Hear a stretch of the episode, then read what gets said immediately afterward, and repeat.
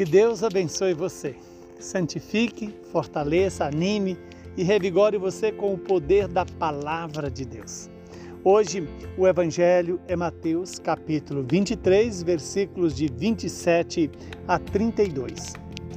Naquele tempo disse Jesus: Ai de vós, mestres da lei e fariseus hipócritas, vós sois como os sepulcros caiados. Por fora parecem belos, mas por dentro estão cheios de ossos de mortos e de toda podridão. Assim também vós, por fora pareceis justos diante dos outros, mas por dentro estáis cheios de hipocrisia e de injustiça. Ai de vós, mestres da lei e fariseus hipócritas, vós construístes sepulcro para os profetas e enfeitais os túmulos dos justos. E dizeis: se tivéssemos vivido no tempo dos nossos pais, não teríamos sido cúmplices da morte dos profetas. Com isso, confessais que sois filhos daqueles que mataram os profetas.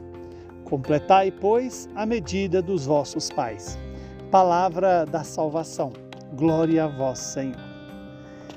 Que esta palavra nos ilumine e se cumpra em nosso favor.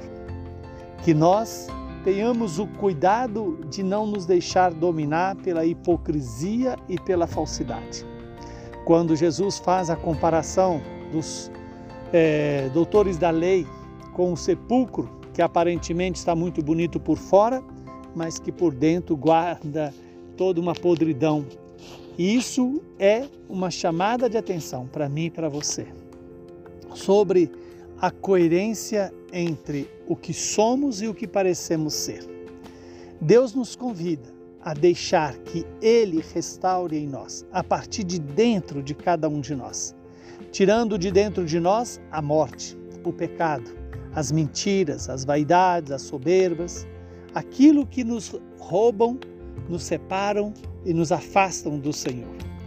Quando o Senhor nos chama a atenção sobre esta necessidade de ser verdadeiro, de ser coerente com aquilo que temos dentro de nós, mas não a partir de nós, mas a partir de Deus. Deus nos criou a sua imagem e semelhança. Deus nos fez portadores do seu Espírito. Deus nos deu, pelo sacramento do batismo, o Santo Espírito, que nos faz filhos de Deus. E sendo filhos de Deus, precisamos agir conforme filhos de Deus. Devemos nos conformar com Jesus Cristo. São Paulo vai nos lembrar: não vos conformeis com este mundo, mas conformai-vos, configurai-vos com Cristo Jesus. E essa configuração passa pela escuta diária da palavra de Deus, passa pela obediência à vontade de Deus, passa pelo amor ao próximo. Esse amor ao próximo que é consequência do amor de Deus por nós.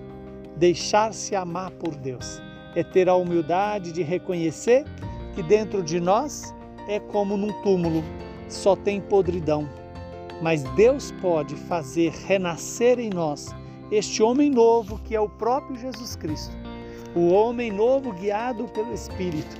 Que o Espírito Santo restaure em mim e em você um coração novo, um coração que seja de verdade semelhante ao coração de Jesus.